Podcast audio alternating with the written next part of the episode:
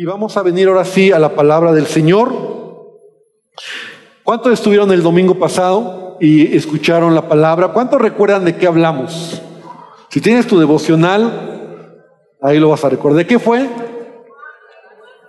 De esta mujer que derramó, ¿verdad? Perfume sobre Jesús. Ahora, hace ocho días leímos las cuatro historias que están en los evangelios. Y aprendimos que Mateo, Marcos y Juan relatan la misma historia, pero Lucas es una historia diferente. Aprendimos que Lucas relata esta mujer que derramó el perfume sobre los pies de Jesús y está en Lucas 7:37. Ahora, por el contexto de Lucas, porque incluso al principio del capítulo 7 está, están preguntándole a Jesús sobre Juan el Bautista. Es decir, Juan todavía no había muerto. Jesús, Juan el Bautista mismo manda a sus discípulos y le pregunta a Jesús, ¿eres tú el que habría de venir o esperaremos a otro? Por lo tanto, nosotros entendemos que era cuando Jesús está iniciando el, su ministerio. Porque pocos días después Juan murió, lo mataron, ¿verdad? Herodes lo mató. Entonces entendemos que esta mujer que dice ahí que trajo un frasco de alabastro con perfume, y llorando comenzó a regar con lágrimas sus pies y los enjugaba con sus cabellos y besaba sus pies y los ungía con el perfume. Esta mujer no es la misma que relata Mateo, Marcos y Juan. Veíamos que esta mujer tenía una característica que lo relata Juan, Lucas, que era una mujer pecadora, ¿verdad? Algunos dicen que era una prostituta.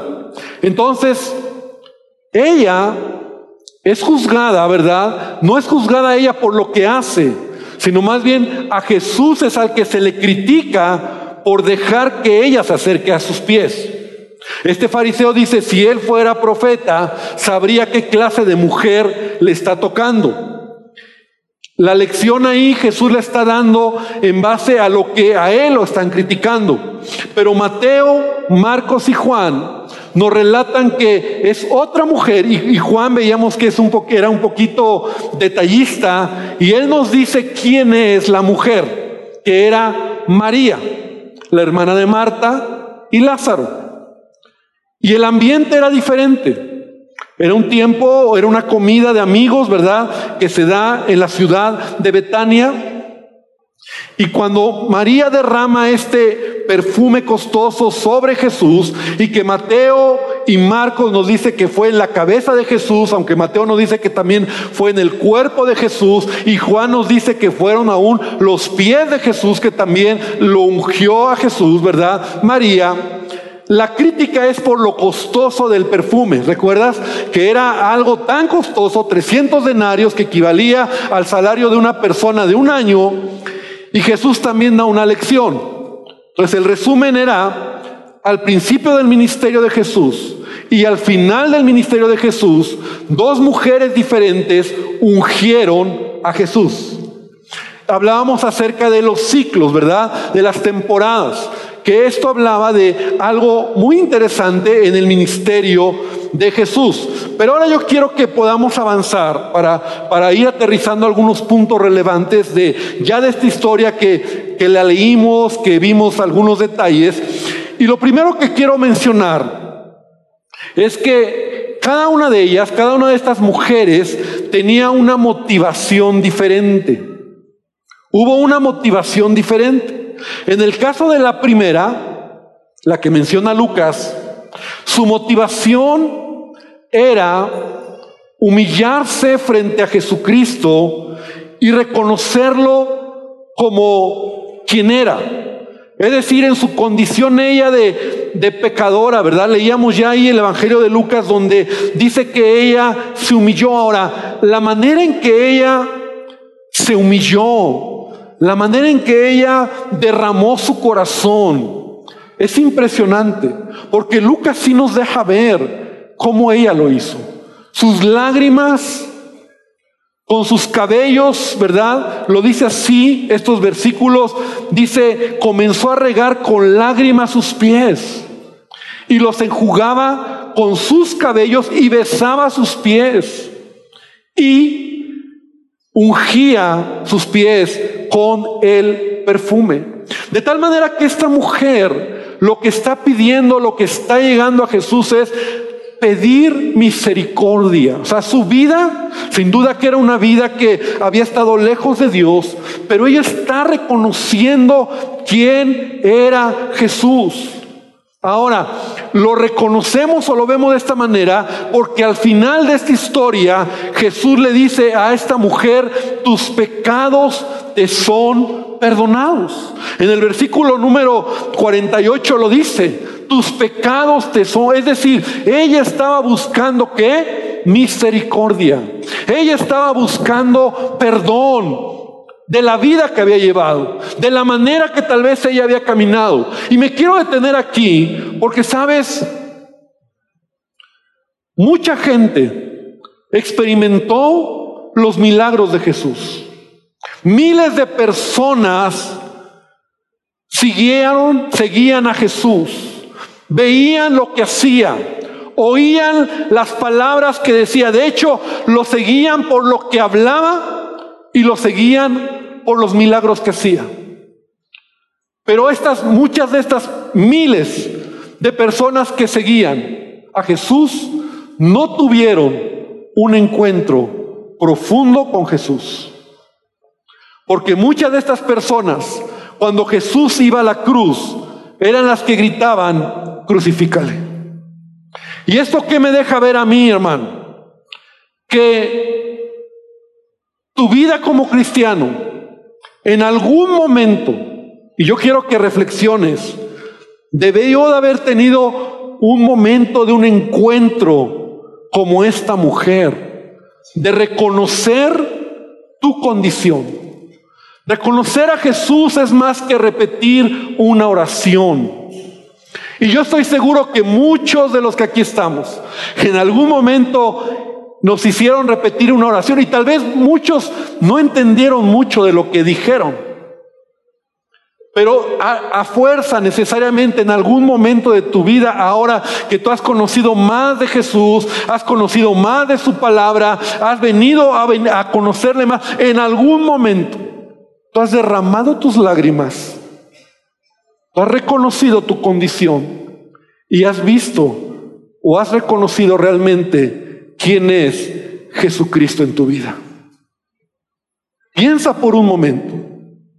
Esa experiencia donde tal vez tú te diste cuenta de tu condición y del amor y de la misericordia de Jesús sobre tu vida. La vida cristiana es más que una religión. Es más que repetir algo, es más que venir a la iglesia incluso. Yo soy, no, no, no puedes decir, yo soy cristiano porque voy a la iglesia. Yo soy, no, no, no. Se trata de un encuentro con Jesucristo. En algún momento tú debiste de haber tenido una experiencia, no igual como esta mujer, pero lo que me habla de esta mujer es que ella se humilló, derramó sus lágrimas, empezó a mirar su condición frente al Salvador, reconociéndole como el Mesías, y eso la llevó a, derramar sus lágrimas, a, humillarse al punto que los demás criticaron lo que hizo. Y yo creo que si tú verdaderamente has tenido un encuentro así con Jesucristo, hoy puedes decir de verdad, yo recuerdo ese momento. Cuando Jesús entró a mi vida, cuando entendí el amor de Jesús en mi corazón, cuando entendí lo que realmente hizo en mi vida. Y si no es el caso, y que a lo mejor tú vienes a la iglesia y tú estás aquí y dices, bueno, está suave, yo solo cambié de religión. No, no, no, no se trata de eso, hermano. Se trata de verdaderamente decir, Jesucristo, tú eres mi Salvador. Que cuando tú miras a Él, tus lágrimas empiezan a salir porque sabes que Él ha hecho misericordia en tu vida. Porque tú no lo merecías. Porque yo no lo merecía. Porque nuestros pecados, nuestra condición estaba lejos de Él. Pero un día Jesús vino a nuestras vidas. Y aún yo quiero aquí detenerme un momento, porque yo creo que es un buen, momento para que tú reflexiones. ¿Cuándo fue esa experiencia que tuviste? Tal vez ya pasaron 10 años, 20 años. A mí no se me va a olvidar nunca el día que yo reconocí a Jesucristo como Señor y Salvador. Y yo nací en un hogar cristiano, pero esa experiencia, ese momento de decir, yo sé que ahí fue cuando entendí que Él era mi Señor y mi Salvador y sin Él nada podía hacer. Entonces yo quiero pedir a Itan si puede venir aquí, aquí, por favor, puedes acompañarme. Yo quiero hacer un alto, yo quiero invitarte a que ahí donde estás cierres tus ojos. Ahora, ¿por qué te pido que hagas esto? Porque yo quiero que asegures tú tu salvación y tu corazón. A lo mejor tú vienes a la iglesia, pero nunca has dejado que realmente Jesús sea el Señor de tu vida. A lo mejor no te interesa. Pero yo sé que aquí hay gente que puede hoy decir, Señor, realmente tú eres mi Señor. La experiencia de esta mujer marca para ella algo que muchos no reconocieron. Porque Jesús estuvo entre miles y muchos no fueron capaces de mirar a Jesús como su Salvador. Pasó delante de miles y solo le miraban por lo bueno, solo le miraban por el milagro, solo le miraban porque Él les podía ayudar, solo le miraban por la comida que les daba, solo le miraban por lo novedoso del momento. Es ahí cuando muchos, cuando aún vienen a, la iglesia y de repente ya no vienen, ya no están. ¿Por qué? Porque solo estaban mirando a un Jesús que podía ayudar sus vidas, resolver su problema, cambiar su situación. Pero hoy lo que te quiero decir es que, por favor, hermano, hermana, hoy dile a Jesús, ahí donde estás, eres mi Señor y Salvador. Eres lo más hermoso que me ha pasado. Eres lo más precioso, Señor. Realmente entender que tú perdonaste mis pecados, que tú cambiaste mi vida. Te amo Jesús, estoy enamorado de ti, necesito cada día más de tu presencia. No se trata de una religión, es una relación personal. Es un enamoramiento a ti, es una entrega total. Es decirte Jesús, Señor, gracias porque ahora lo entiendo. Tal vez al principio cuando un día me hicieron repetir una oración no lo entendí mucho, pero hoy tengo entendimiento, tengo el conocimiento y hoy te digo una vez más, Señor Jesús, eres mi Salvador. Lo puedes decir ahí en tu lugar. Lo puedes reconocer ahí en tu lugar. Puedes abrazarle a Él una vez más. Y aun si hay alguien que hoy dude de su salvación, quiero dar la oportunidad para que tú ahí le digas hoy a Jesús, Señor Jesús, realmente te reconozco como el Señor y Salvador de mi vida. Necesito de ti. Cambia mi vida, cambia mi corazón. Porque esta mujer encontró perdón de pecados. Jesús le dijo, tus pecados te son perdonados. Esta mujer no fue igual a muchos. Experimentó el perdón en su vida. Y al final le dice, mujer, tu fe te ha salvado. ¿Te das cuenta? Ella encontró salvación. Este fariseo que conocía la ley, que conocía la, la letra, la religión, criticó y juzgó y no miró a quien estaba delante de él. No alcanzó a ver que era el Salvador del mundo, que podía ayudarle también a él. Es un asunto entre tú y Dios. Es un asunto entre tú y Jesucristo. Y Señor, gracias por este momento, por reafirmar en mi corazón tu obra. Gracias porque me has perdonado, que me perdonas cada día. Gracias Jesús. No tengo palabras para agradecerte. Te amo, te amo. Te amo y deseo cada día conocerte más. Gracias, Padre.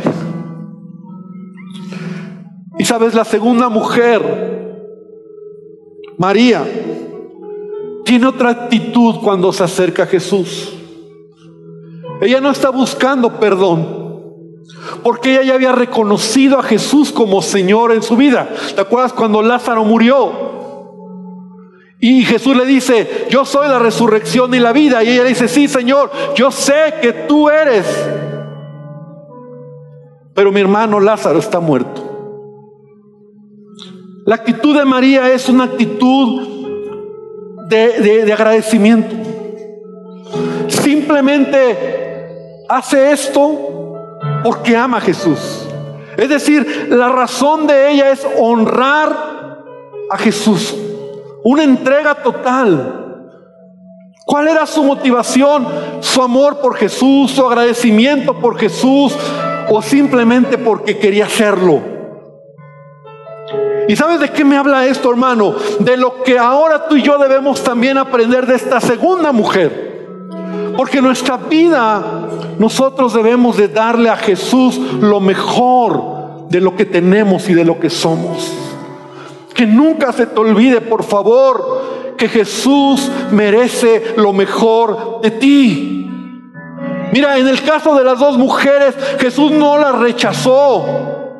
Al contrario, Jesús las aceptó, Jesús agradeció y las bendijo a las dos. Porque lo que tú le des a Jesús con un corazón agradecido, cuando tú le adoras, por ejemplo, a, veces, a veces yo siento feo, me duele cuando yo veo a alguien que no está adorando a Jesús. O sea, venimos a la iglesia, venimos a adorarle, venimos a buscarle. La alabanza es para entregarle lo mejor de nosotros. Y muchos no lo hacen. Y yo digo, ¿por qué? Él merece lo mejor de nosotros. De hecho, te quiero platicar, mira, el auditorio, de hecho, hace poco hicimos cambios y, hicimos más oscuro el, auditorio porque había una razón. Y, veíamos que mucha gente se distraía con la luz totalmente prendida.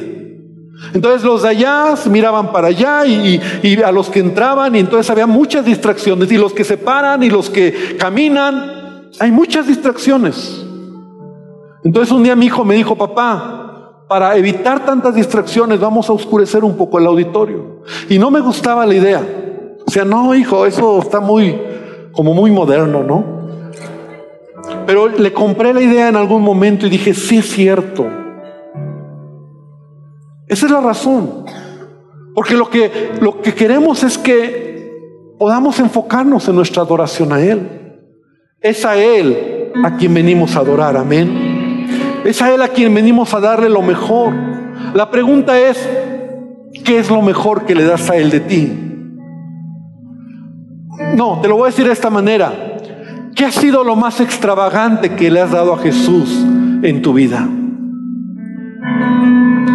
¿Qué ha sido lo más, lo más que te has dado para Él? Porque esta mujer, María, en ella le dio no solo su adoración, sino en ese frasco que contenía, ¿verdad? Ese nardo, perfume de nardo puro, lo usó para ungir a Jesús. Y Jesús, cuando critican, ¿verdad? Y, ay, ¿cómo es posible? Y eso lo hubieran vendido y dado a los pobres. Y ahí están los discípulos. Jesús les dice, a ver, cállense. Porque lo que ella hizo, hizo un bien para mí. Porque Jesús nunca te va a decir que lo que haces para Él es demasiado.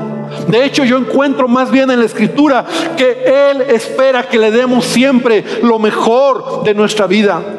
Y el corazón de un hombre y una mujer se va a revelar por lo que le da a Jesús. ¿Cuánto le das a Él?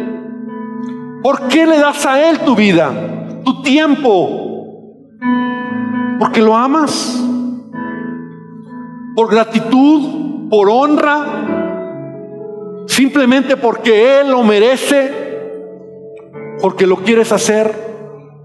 Y te voy a decir algo, cada vez que hay alguien que le da a Jesús algo extravagante, siempre, siempre, siempre, y nunca falla, siempre va a haber gente que se va a oponer a que lo hagas. Siempre va a haber alguien que va a criticarte. Siempre va a haber alguien que te va a decir, es demasiado, no exageres, no es para tanto, no seas tan fanático. Porque en el caso de las dos mujeres así pasó. La crítica fue, ¿cómo es posible que lo está haciendo? Así que darle a Jesús lo mejor de nuestra vida es lo mejor que puedes hacer. Y darle a Él una adoración extravagante o un tiempo extravagante o, tu servicio a Dios o lo que tengas que darle, lo que quieras darle siempre, dáselo de la mejor manera. Y Él no te va a decir, hijo, es mucho, al contrario te va a decir, eso es lo que yo estaba esperando. Y yo quiero animarte para que tú puedas entender cómo estas dos mujeres con motivaciones diferentes, ellas honraron a Jesús por lo que hicieron. Finalmente, esta historia, estas dos historias, y particularmente Mateo, Marcos lo dice así, que María rompió el vaso de alabastro que contenía el perfume costoso. Esta historia, hermano, nos habla de la redención de la humanidad. Es por eso que Jesús dice, o bueno, lo dice Mateo, lo dice Marcos, de la siguiente manera. Lo voy a leer nuevamente. Donde quiera que se predique este evangelio, en todo el mundo también se contará lo que ésta ha hecho para memoria de ella. Mira, es muy interesante esto. En cualquier lugar que se predique el Evangelio se va a recordar lo que esta mujer hizo. ¿Cómo? La razón es simple. Jesús, dice la Biblia, que siendo Dios, se hizo hombre y habitó entre nosotros.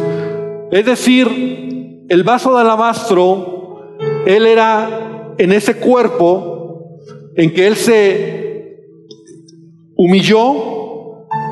Y dice la palabra de Dios que Jesús, ¿verdad? En Él habitaba corporalmente toda la plenitud de la deidad. Entonces cuando Jesús vino a este mundo, Él se humilló y Él se contuvo, ¿verdad? Él contuvo su divinidad y como Dios y hombre habitó entre nosotros para darnos salvación. Y cuando Él murió en la cruz del Calvario, Dice la palabra de Dios que Él dio su vida por nosotros. Y el apóstol Pablo cuando habla acerca de la cena del Señor, que, que recordamos cada vez que estamos tomando la cena del Señor, recordamos la muerte de Jesús. Dice Pablo, esto es mi cuerpo que por vosotros es partido. ¿Qué sucedió? Cuando Jesús murió en la cruz del Calvario, su cuerpo fue inmolado, no fue partido, porque la Biblia dice que ningún hueso se le rompió, porque Él murió antes de que le rompieran los huesos, pero fue inmolado. Y sabes, Él fue partido, es decir, la fragancia de Él, Jesucristo, dio salvación. Y esa fragancia se empezó a esparcir a partir del momento en que Él murió por toda la humanidad. O sea, lo que está pasando en esta historia nos está enseñando que es la salvación misma, lo que Jesús hizo por nosotros, que Él fue ese vaso de alabastro que se contuvo en su cuerpo humano, pero la esencia de Él Cuando Él muere y es partido, entonces el aroma empieza a salir. Y ese aroma es el que ahora tú y yo hemos recibido a través del poder del Espíritu Santo, la salvación que Él te ha dado. Amén. Dar un aplauso al Señor, porque eso es lo que Él hizo por nosotros. Mira lo que dice la Biblia. Dice Efesios 5:2, andad en amor como también Cristo nos amó y se entregó a sí mismo por nosotros, ofrenda y sacrificio a Dios en olor fragante. En olor fragante, esa fragancia ahora está en el mundo. La salvación ahora es para todo aquel que crea en Él. Y eso es lo que pasó. Por eso Jesús dice, esto que está pasando es profético. Porque cada vez que hablemos de Cristo, estamos hablando de este acontecimiento. No es tanto de la mujer, sino de lo que esta mujer hizo, que rompió un frasco de alabastro y fue la fragancia derramada. Ahora, algo más que quiero decir. Esta fragancia que Jesús ha esparcido a la humanidad, que es la salvación, ahora se manifiesta a través de su iglesia. Es decir, a través de ti y de mí, debemos despedir ese perfume. ¿Sabes que esto es una realidad? Ese perfume de Cristo en tu vida, ¿cómo se traduce? Cuando alguien te dice, oye, eres diferente.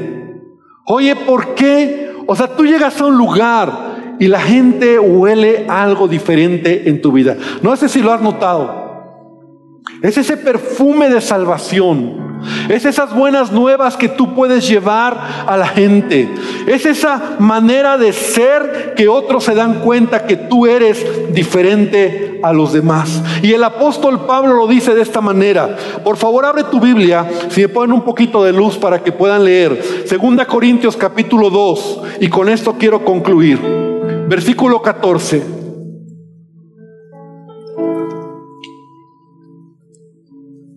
Segunda Corintios 2.14. El apóstol Pablo, y lo voy a leer en la nueva traducción viviente. Me gustó mucho cómo se explica en esta traducción. Dice Pablo, ahora nos usa para difundir el conocimiento de Cristo por todas partes como un fragante perfume. Dile al que está al lado tuyo, eres un fragante perfume. La fragancia de Cristo está en ti. Amén. Más allá del que te pones cada mañana, ¿verdad? Fíjate lo que dice, nuestras vidas son la fragancia de Cristo que sube hasta Dios. Pero esta fragancia se percibe de una manera diferente por los que se salvan y por los que se pierden.